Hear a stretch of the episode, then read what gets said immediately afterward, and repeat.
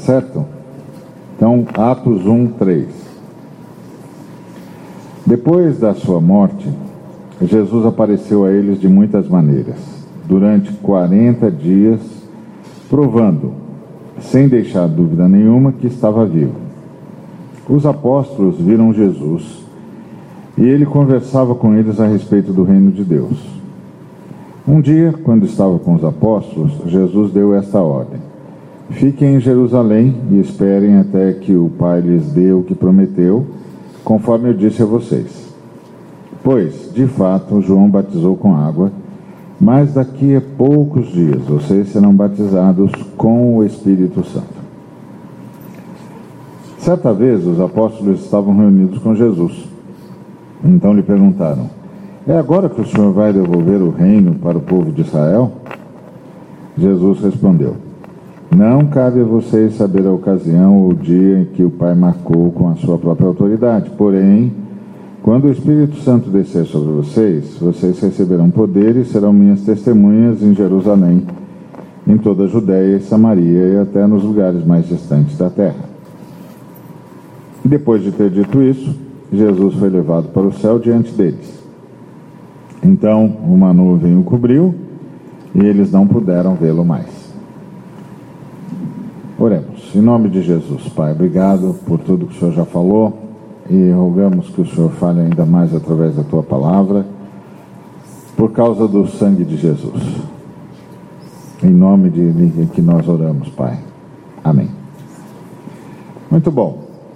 Esse texto aqui é muito rico. Eu lembro que uma vez eu compartilhei com vocês esse texto falando sobre o Senhor que diz para a gente tirar os olhos do futuro e do, e do céu e botar os olhos no presente e na terra. Bom, eu lembro, não sei se alguém lembra, mas eu lembro que falei sobre isso aqui uma vez. Mas hoje eu vou falar outra coisa. Hoje eu quero falar sobre o, o upgrade, o salto. E, e, o que é que esse salto significa. Tá certo?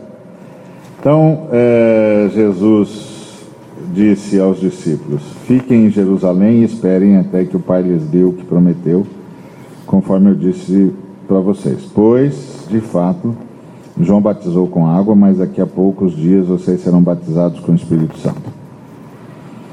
Então, é, imagine que eu fosse, ou você, fosse, fôssemos falar com um antropólogo. E aí o antropólogo, e aí a gente perguntasse assim para o antropólogo, é, como é que você vê a fé cristã? Aí ele ia dizer assim: a fé cristã é um fenômeno religioso como vários outros. Ah, interessante. Aí você diz, pergunta para ele assim: e, e na sua na sua visão, o que é que distingue na cabeça dos cristãos os serem cristãos, os serem a igreja? Assim, eles pensam que são igreja por quê? Aí ele diz: eles pensam que são igreja porque eles acreditam em Jesus Cristo, eles acreditam no, na mesma na Bíblia, eles têm a mesma confissão de fé, eles se reúnem no mesmo lugar e prestam o mesmo culto. Então eles acreditam que são a igreja de Jesus por causa disso, porque são os caras que creem em Jesus, que leem a Bíblia de Jesus, o texto de Jesus, e, e anunciam Jesus, e oram para Jesus, e se reúnem uh, no mesmo lugar, acreditam nas mesmas coisas e, e falam com Jesus e falam e anunciam Jesus para as pessoas, então por isso eles acham que são a igreja de Jesus. Se o antropólogo dissesse isso para você, você teria de dizer para ele assim: você está errado. Você não fez sua lição de casa. Os cristãos não acreditam que são a igreja porque creem em Jesus Cristo. Os cristãos não acreditam que são a igreja porque leem a Bíblia. Os cristãos não acreditam que são a igreja porque creem nas mesmas doutrinas. Os cristãos não acreditam que são a igreja porque se reúnem juntos para louvar Jesus, para cantar sobre Jesus ou para Jesus. E nem os cristãos acreditam que são a igreja porque anunciam Jesus. Aí você pode dizer para o antropólogo o seguinte: você não fez a lição de casa direito, hein? Ó, oh, você não, você não estudou a gente direito. Os cristãos não, não acham que são a igreja porque creem em Jesus Cristo.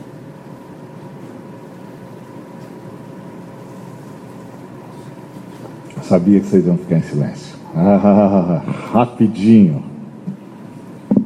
Então, o primeiro passo é o silêncio, o segundo é dizer herege. Aí, aí, aí acabou, né? Aí acabou.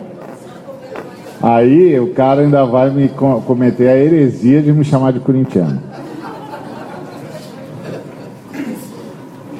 Hoje eu estava no, no, no aeroporto chegando do Rio, fui ao banheiro, aí entrou um cara vestido de corintiano dos pés à cabeça. Aí foi na porta, foi na porta do banheiro, meteu o pé, pá! Entrou, meteu o pé de novo a porta, pá! Eu falei, depois a gente fala, os caras dizem que a gente tem preconceito. Meu, ele arrebentou a porta do banheiro. Impressionante. Mas eu, mas eu não lembrei de você não, viu, Marcão? eu sei que você jamais faria isso. De jeito nenhum. Eu sei que aquele cara é o, é o típico. Você já é da turma que se converteu, né? já está quase palmeirense, eu já entendi.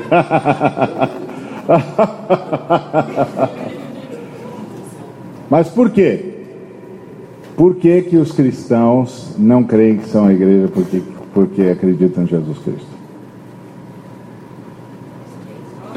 Porque os discípulos com quem Jesus estava falando acreditavam em Jesus Cristo e ainda não eram a igreja.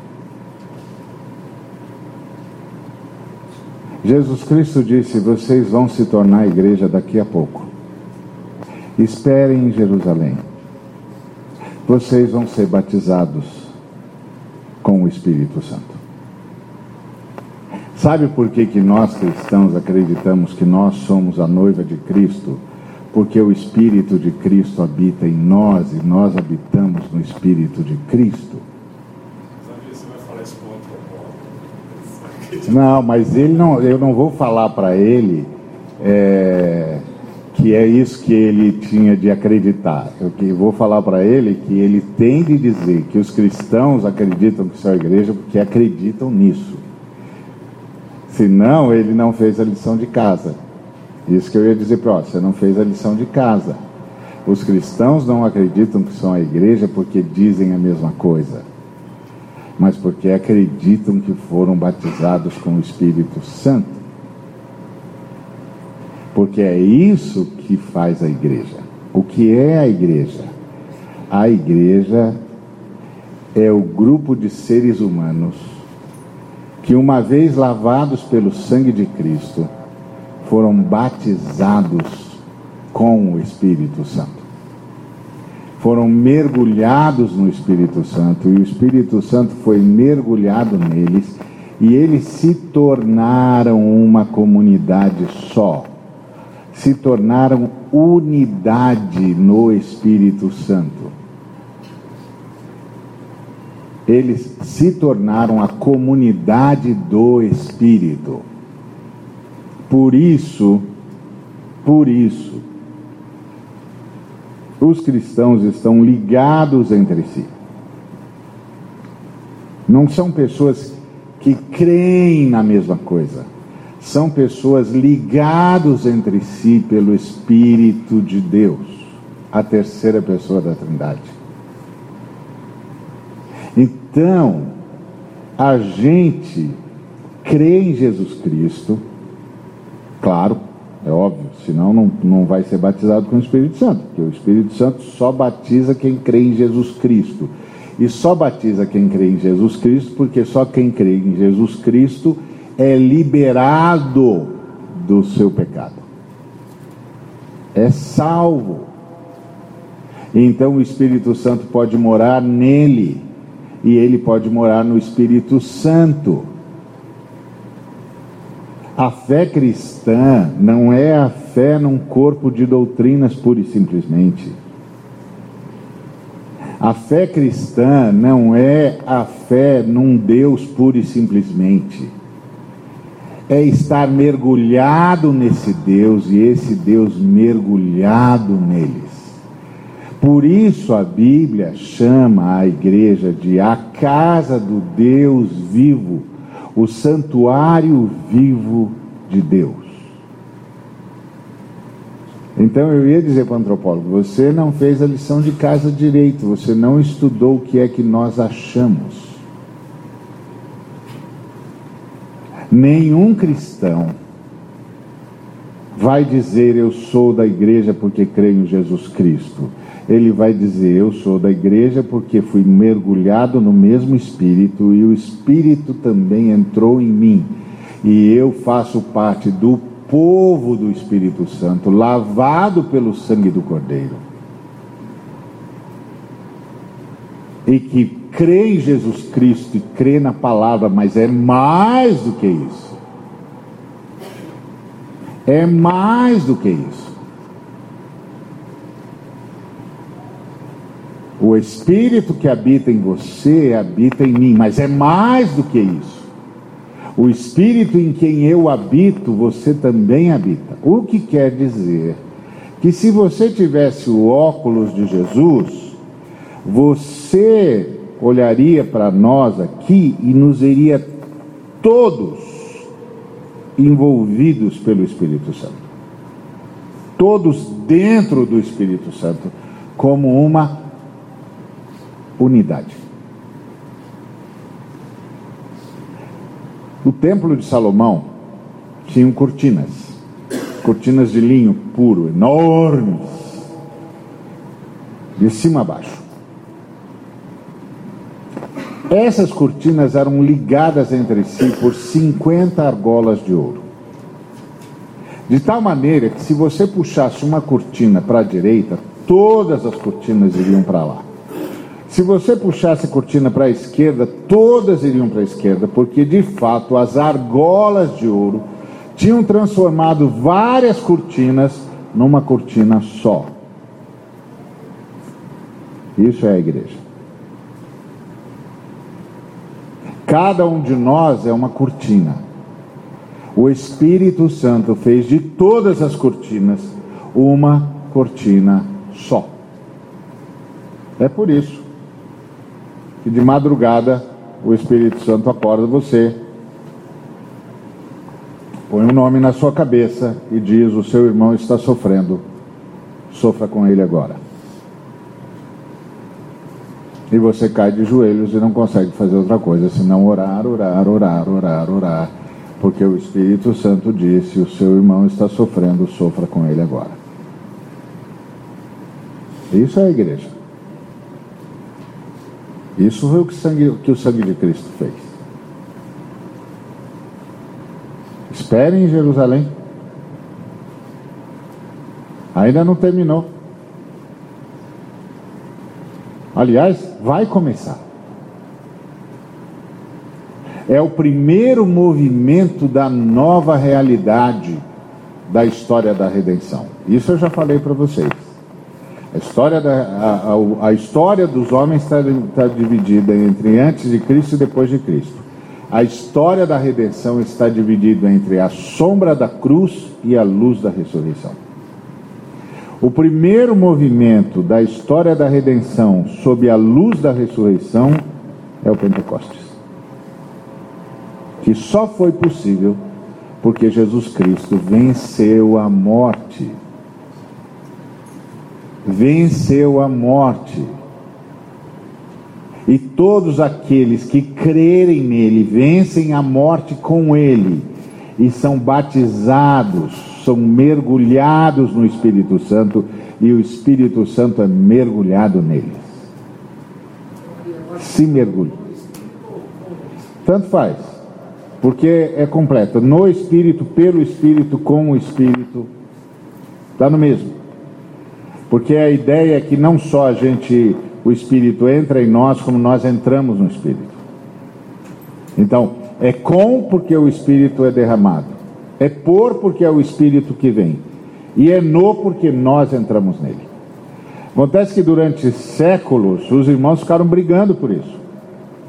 Mas na verdade é o movimento todo do Espírito Santo. É com porque o Espírito Santo vem. É no porque nós vamos para ele. E é por porque é ele que faz. Então, isso é igreja. Por isso que nós somos a igreja. A unidade, a noiva do Cordeiro. O corpo do Cristo. O santuário vivo de Deus. A casa viva do Deus vivo. Porque o Espírito de Deus habita em todos aqueles que são lavados pelo sangue do Cordeiro.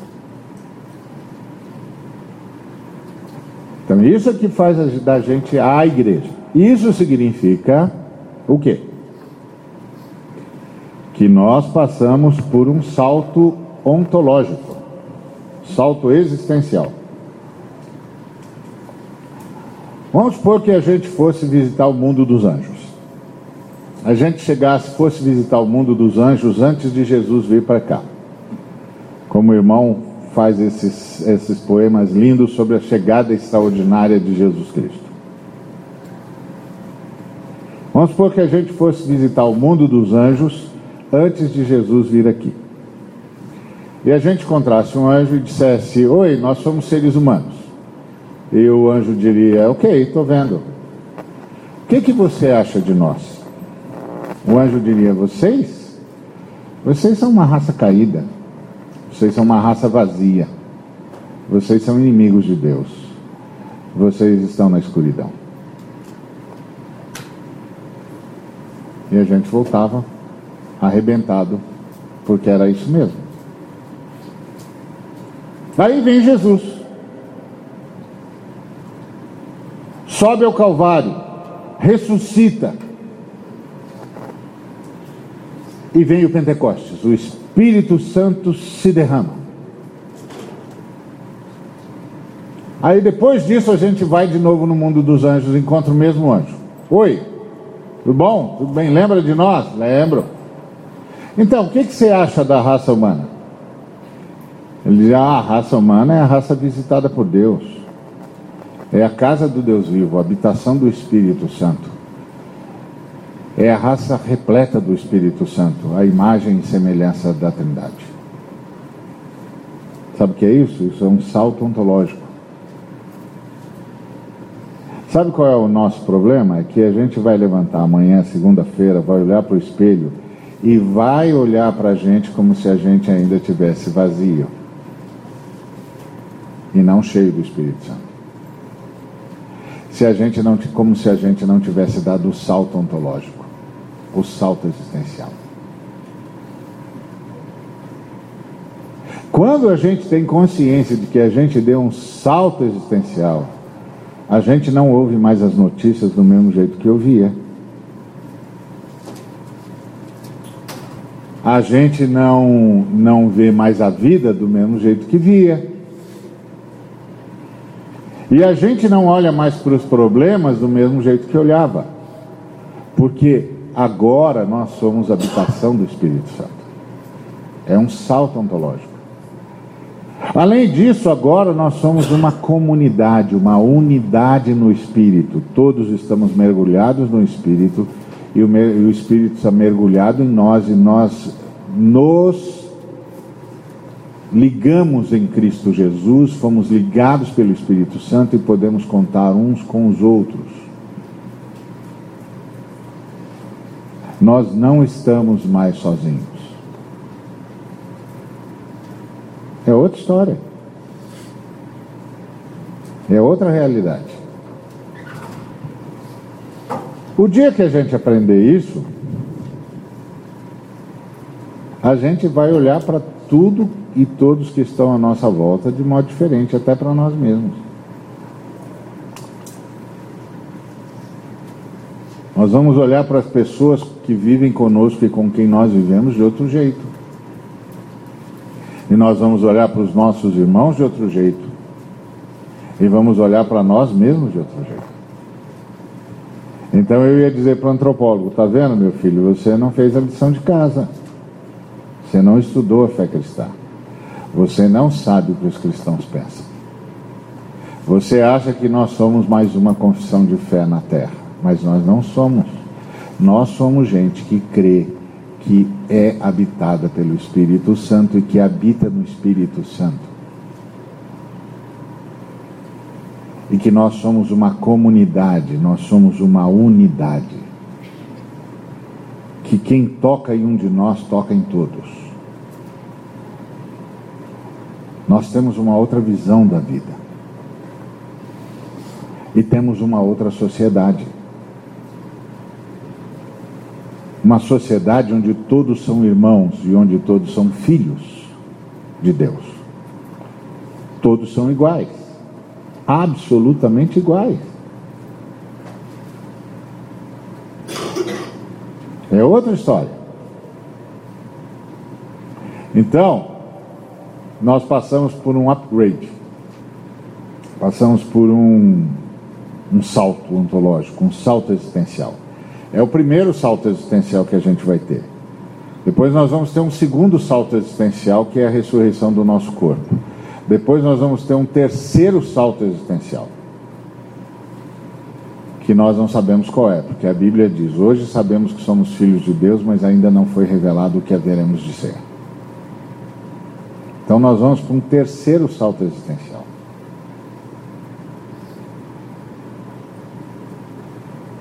Então, acho que está na hora da gente começar a rever a nossa fé, entender quem nós somos e o que realmente aconteceu conosco. Nós não somos um monte de gente que tem uma religião. Nós fomos batizados, mergulhados no Espírito Santo. E o Espírito Santo mergulhou em nós. E nós estamos todos envoltos pelo Espírito Santo. Foi isso que aconteceu conosco. Por isso, se um de nós sorri, todos sorriem. Se um de nós chora, todos choram. Aí, claro que você pode dizer para mim, Ari, você está falando, mas você sabe que não é assim. E eu vou dizer, é, eu sei que nós estamos em pecado. Eu sei que nós estamos pecando contra o Espírito Santo.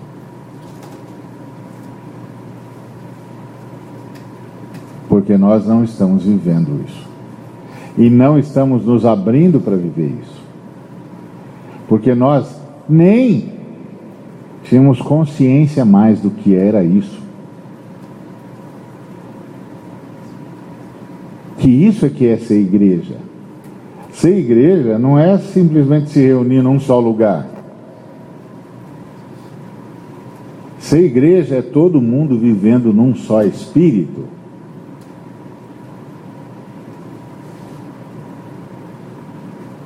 Os orientais, quando se cumprimentam, principalmente ah, os do extremo da Ásia, os japoneses, os chineses, os coreanos, eles se curvam um ao outro, né? Eu ouvi dizer que isso significa que essa, essa, esse cumprimento significa é, é um cumprimento ancestral que significa os deuses que habitam em mim honram os deuses que habitam em você. Quem devia fazer isso éramos nós toda vez que eu encontrasse um irmão, não importa se ele chegou no reino hoje ou se ele já chegou antes de mim, eu tinha de me curvar para ele, ele me responderia do mesmo jeito e eu estaria dizendo: O Espírito que habita em mim habita em você.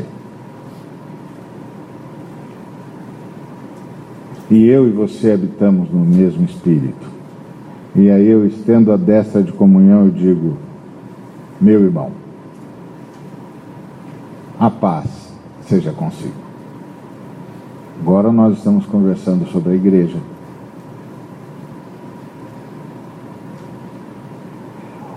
Esse montão de instituição e esse montão de equívoco entre os líderes da igreja fizeram a gente perder a noção de que éramos, o que significa ser a igreja de Jesus.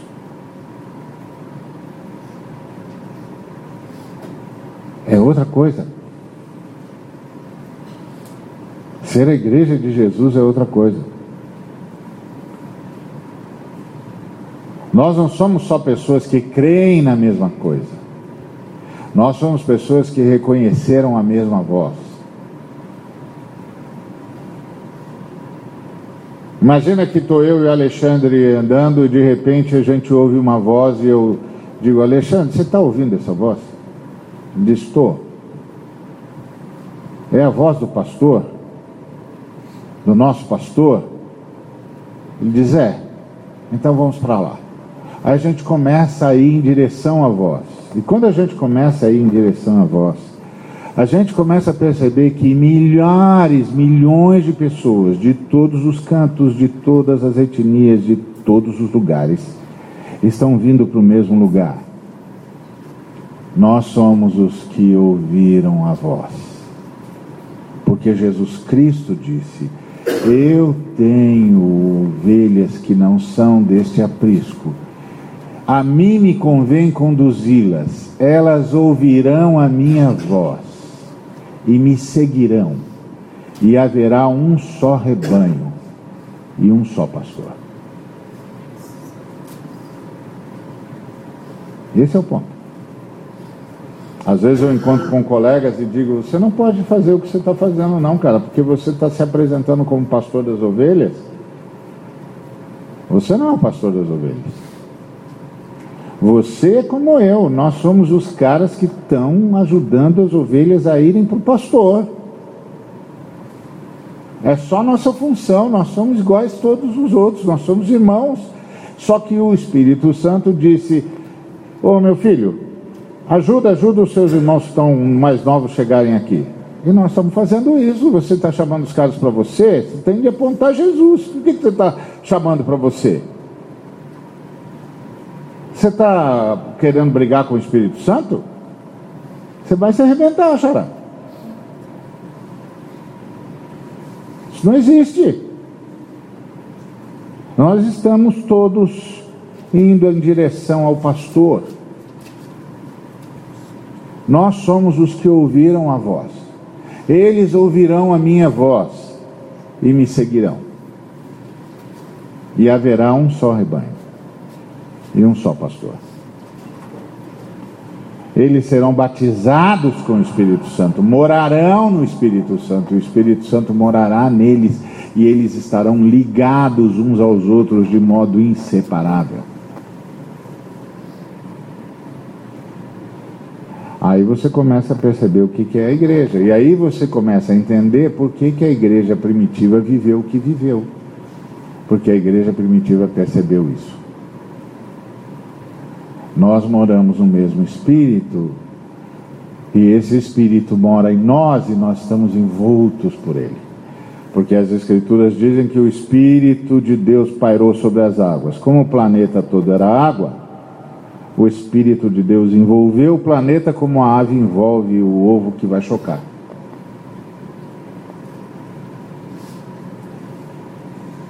E nós somos os que estão totalmente envolvidos pelo Espírito Santo. Por isso, somos a igreja. Somos a igreja. E essa igreja recebe poder para testemunhar. Somos a igreja. É outra história. Não é porque a gente tem um corpo de doutrinas, embora a gente tenha um corpo de doutrinas. Não é porque a gente creia no livro dos livros, embora a gente creia no livro dos livros. O livro santo, livro de Deus. Não é porque nós nos reunimos juntos para louvar ao Senhor, embora tenhamos de nos reunir juntos para louvar o Senhor. Mas isso tudo nos levou ao Espírito Santo e o Espírito Santo nos levou a tudo isso.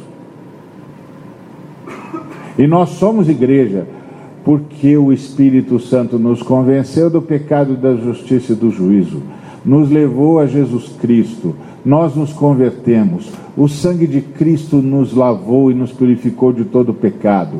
O Filho, então, nos levou ao Pai, o Pai nos adotou e o Espírito Santo se derramou sobre nós e pôs a gente dentro da igreja. Por isso que o Nicodemos, quando chegou perto de Jesus e disse: Mestre, sabemos que é rabi, sabemos que é mestre da, vindo da parte de Deus, porque ninguém pode fazer as obras que fazes sem que o Pai esteja com ele. E o Senhor disse para ele: Nicodemos, quem não nascer de novo não pode ver o reino dos céus, porque o reino dos céus, Nicodemos, é de quem nasce dentro do Espírito. Pelo poder do Espírito e em quem o Espírito vem habitar. Só se vê o reino de Deus de dentro do Espírito Santo, Nicodemos, você vai ter de nascer de novo. Está pegando? Está tá, tá dando para entender? Isso é igreja. E aí, essa igreja, testemunha de Cristo. Você sabe que os quatro evangelhos falam que os fariseus, os saduceus, os mestres, os escribas, e os mestres da lei fizeram um montão de perguntas para Jesus. Mas tem uma pergunta que eles não fizeram. Uma pergunta que parece óbvia, mas eles não fizeram. Nenhum deles. Os escribas não fizeram. Os mestres da lei não fizeram. Os fariseus não fizeram e os saduceus não fizeram. Embora Jesus tenha falado disso o tempo todo, eles não perguntaram para ele o que era. E sabe por que eles não perguntaram para ele o que era? Porque eles sabiam o que era. E sabe qual é a pergunta que eles não fizeram? Eles não fizeram a seguinte pergunta: Mestre, o que é o reino de Deus? Pode procurar. Os quatro evangelhos. Veja se um deles, em algum momento, perguntou para Jesus: Mestre, o que é o reino de Deus? O que é o reino dos céus? Não. Por que, que eles não perguntaram? Eles sabiam. E por que, que eles sabiam? Por causa do profeta Daniel. O que, que foi que o profeta Daniel falou? O profeta Daniel falou, interpretou o sonho do Nabucodonosor. Aliás, contou o sonho para o Nabucodonosor e depois deu a interpretação. Falou: você viu uma grande estátua, cabeça de ouro, tórax de prata, a, a, o colo e, e de bronze, as pernas de barro e os pés um misto de barro e de, e de ferro. E quando você estava olhando para essa estátua maravilhosa, extraordinária, etc, etc, etc, uma pedra solta por mãos que não eram humanas foi lançada contra a estátua. E a pedra derrubou a estátua. E depois começou a triturar a estátua. Começou a transformar, transformar tudo em pó. Transformou o ouro em pó, a prata em pó, o bronze em pó, o ferro em pó e o barro também, mas já estava transformado mesmo. Já era pó mesmo. E aí você viu a pedra que acabou de transformar, triturar tudo aquilo monturo. Você ficou olhando para aquilo, veio um vento. E o vento nos levou. Levou o monturo, não ficou nada. Não ficou nada. E aí a pedra começou a crescer. A pedra começou a crescer, começou a crescer, virou uma montanha e ocupou toda a terra. Aí ele disse: A estátua é a sucessão dos reinos que vem depois de você. Primeiro você, depois vem outro e outro, aí a gente sabe. Primeiro ele, depois Medo-Persa, depois grego, depois romano, depois romano se divide em nações fracas e fortes. Pronto. E a pedra é o reino de Deus. E esse reino será dado a um povo, e não vai ter sucessor, e esse povo nunca vai perder esse reino. Eles sabiam. Quando João disse: Arrependei-vos, porque é chegado o reino de Deus, eles sabiam. Arrependei-vos, porque é chegado o reino dos céus, eles sabiam. Quando Jesus continuou a mensagem do João Batista: Arrependei-vos, porque é chegado o reino dos céus, sabiam. Quando Jesus disse: Buscai o reino de Deus em primeiro lugar, eles sabiam. A pergunta que eles faziam para Jesus não era: O que é o reino? O que eles perguntavam para Jesus é: Você é o rei? É você aquele que nós devíamos esperar? Eles fizeram a mesma pergunta para o João: É você o rei? E o João disse: Não, eu não sou. E Jesus disse: Eu sou. Eu sou. Aliás, não sei se você já se deu conta, o tetragrama, que é o nome de Deus, não tem som, né? A gente chama, fala Yahvé, outros falam Jeová, mas não tem som, porque ninguém fala. Porque é a conjugação do verbo ser. É eu sou. E o verbo ser não é conjugado em hebraico. Então, se você for lá, se for falar hebraico, você for dizer eu sou professor, você vai dizer eu professor. Você não vai dizer eu sou professor, você vai dizer eu professor. Eu músico. Eu nunca sou. Por quê? Porque o verbo ser só pode ser conjugado por Deus. Só Deus é. Então só Deus pode conjugar o verbo ser. Então você na língua hebraica não conjuga o verbo ser. Por isso eles nem sabem o som do eu sou. Porque eu sou é o nome de Deus. E o nome eu sou só foi ouvido duas vezes. Uma lá na sarça. Quando Deus disse a Moisés: Eu sou. E outra quando Jesus disse: Eu sou. Jesus foi o segundo a falar a palavra sagrada. Ele sabia a palavra sagrada. Ele sabia o som da palavra sagrada. Ele disse: Eu sou. Quando ele disse, os soldados caíram por terra. Então, eles sabiam que era o reino de Deus. E eles perguntaram se ele era o rei. Então o que, que os discípulos estavam perguntando aqui, quando ele disse: será? Eles dizem assim: é, é agora que o senhor vai devolver o reino para o povo de Israel? Usando a categoria de Daniel, eles estavam dizendo para Jesus o seguinte: é agora que nós vamos virar uma montanha e tomar toda a terra? E sabe qual foi a resposta de Jesus? Não. É agora que vocês vão triturar a estátua. Nós saímos pelo mundo para triturar a estátua. Isso que é testemunhar de Cristo. Nós saímos pelo mundo para triturar a estátua. E quando nós tivermos acabado de triturar a estátua, vem o vento do juízo. E quando o vento do juízo passar, nós viraremos uma grande montanha. Então, tem quatro movimentos da pedra. Primeiro, a pedra é lançada contra a estátua, é cortada. Na verdade, são cinco. Primeiro, a pedra é cortada. Segundo, a pedra é lançada contra a estátua. Terceiro, a pedra tritura a estátua. Quarto, a pedra começa a crescer. Quinto, então, cortada, lançada, aí derruba, aí tritura e aí vira uma montanha.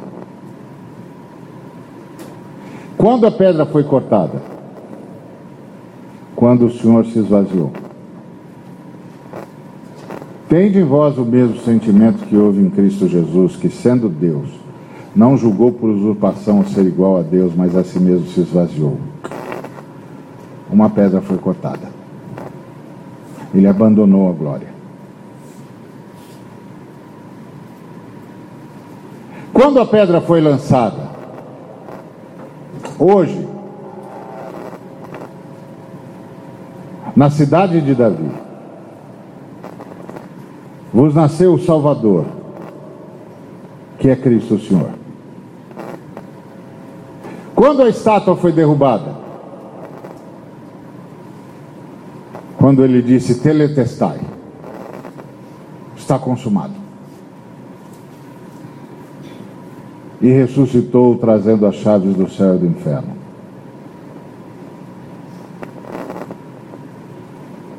A estátua estava derrubada. Quando a estátua começou a ser triturada, a estátua começou a ser triturada quando viu-se um vento impetuoso. E línguas de fogo apareceram entre eles. E eles começaram a falar novas línguas e a proclamar a grandeza de Deus. E as pessoas começaram a dizer: Porventura não são galileus todos estes que estão aí a falar? Como nós estamos ouvindo cada um na nossa língua? Nós somos da, da Panfilha, da Média Pérsia, da Grécia, de Roma, da Arábia, da Síria, da África, da Etiópia. Como eles estão falando a nossa língua? a estátua começava a ser triturada. Em que fase que nós estamos? De triturar a estátua. Nós já fizemos muito disso, sabia?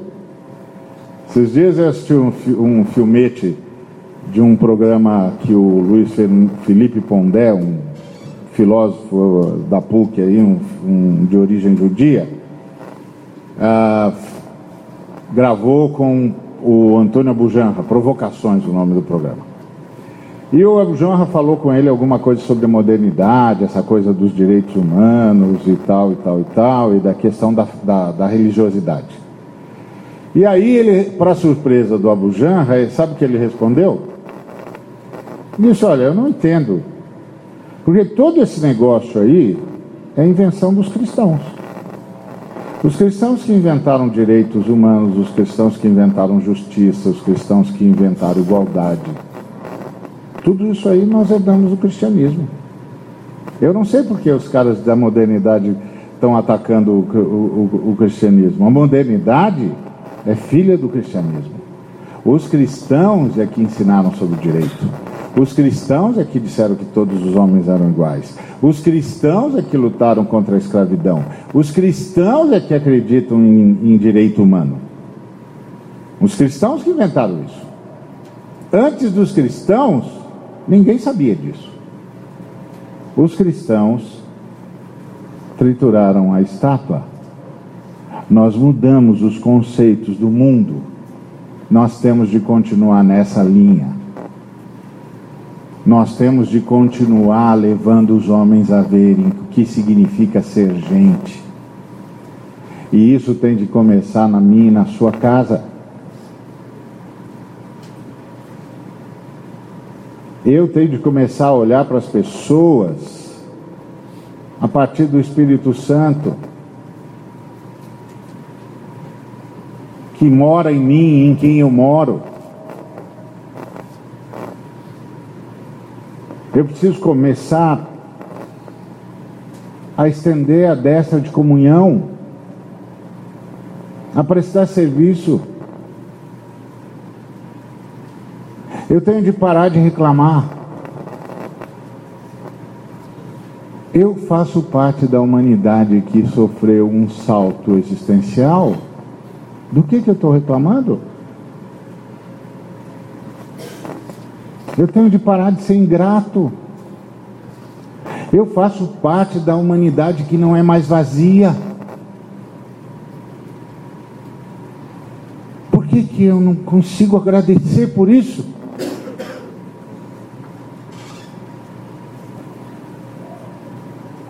Que, que eu não consigo agradecer a Deus pelas pessoas que estão do meu lado? Principalmente se elas estiverem morando no mesmo espírito que eu e tendo o mesmo espírito que mora em mim morando nelas. Como que eu não posso? O que está acontecendo?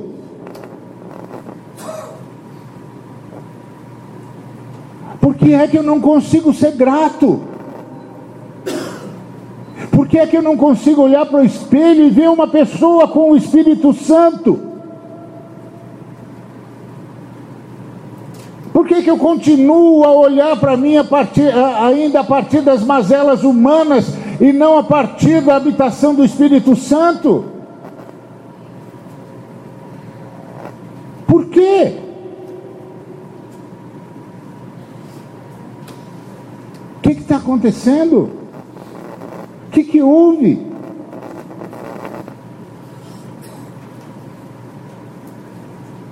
Onde nós nos perdemos?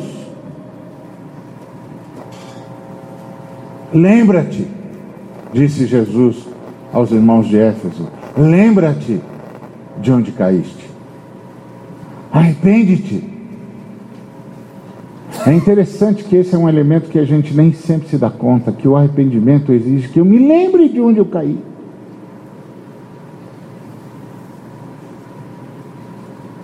Quando foi que eu parei de abençoar minha filha? e de ver na minha filha um motivo de reclamação. Quando? Lembra-te de onde caíste. Volta lá. Começa de novo.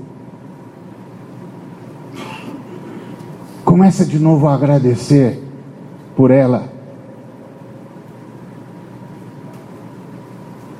Começa de novo a falar com ela como quem é grato por ela existir.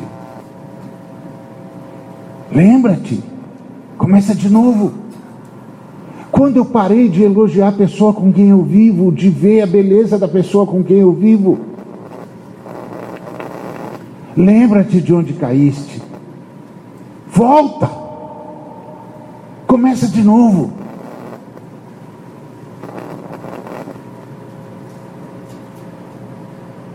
O Espírito Santo vai começar a se mover dentro de nós de novo porque nós voltamos a agradecer e a confiar no Espírito que habita em nós e em quem nós habitamos.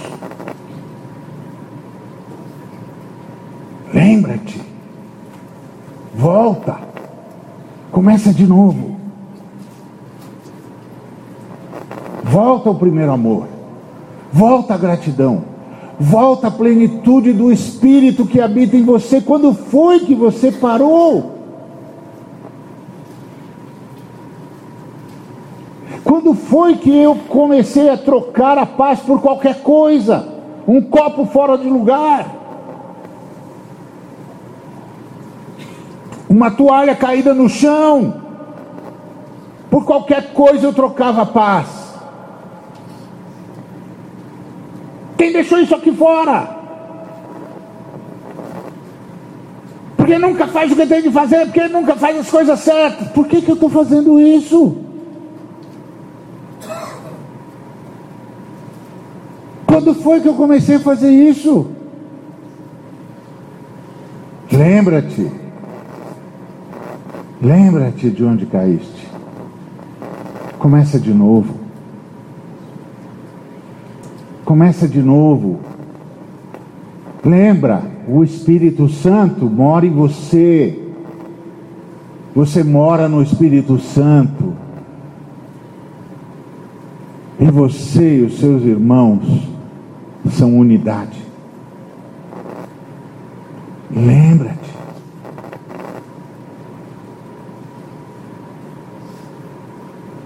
Lembra-te. É esse o significado da ceia.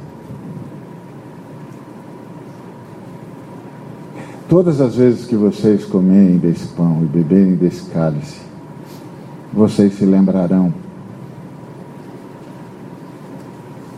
Vocês se lembrarão. Vocês se lembrarão. Vocês farão isso em memória de mim. Vocês farão isso para se lembrar. Vocês se lembrarão quem vocês são, o que eu fiz por vocês, quem mora em vocês agora. Qual é o resultado desse vinho e desse pão? Vocês se lembrarão. Lembra-te, lembra-te. Começa de novo.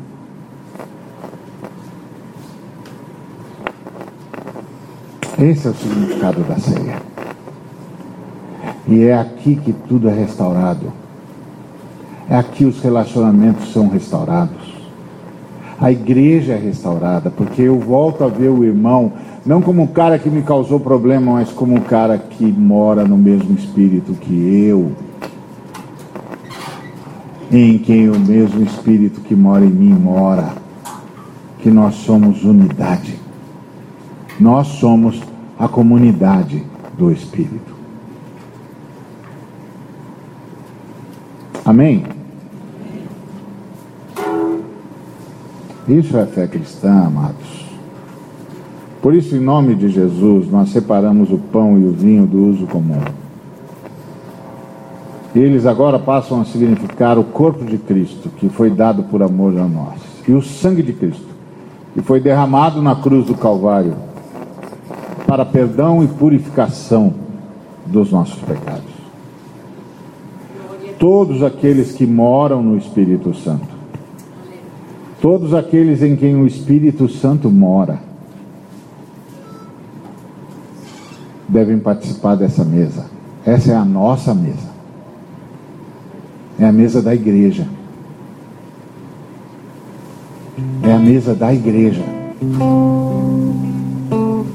Então, todos os que estão batizados com o Espírito Santo, mergulhados no Espírito Santo, e em quem o Espírito Santo habita, estão convidados a participar, para lembrar de Jesus do que Jesus é na nossa vida, do que Jesus fez e de quem somos nós por causa de Jesus, para lembrar que nós somos seres que deram um salto existencial. Por isso nós não vivemos mais como vivíamos no passado. Nós não nos entregamos mais aos mesmos sentimentos do passado, às mesmas paixões do passado, porque nós demos um salto existencial. E estamos chamando todos os homens de todas as raças, tribos, língua e nação a darem esse salto existencial conosco. Porque a promessa é para todos nós, é para a humanidade. Entregue-se a Jesus Cristo, saia da escuridão, seja invadido pela luz, torne-se luz.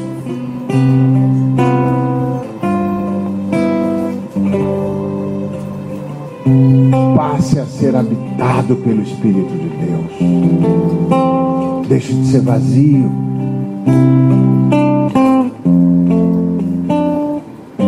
Venha para a igreja. Agora você sabe o que significa dizer venha para a igreja. Não é venha para uma placa denominacional, não é venha para uma instituição, venha para a igreja.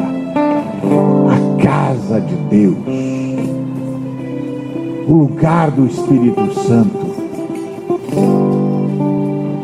a comunidade do Espírito, a noiva do Cristo, a noiva do Cordeiro, corpo do Rei dos Reis. Aleluia! Venha à igreja. Então isso é a ceia.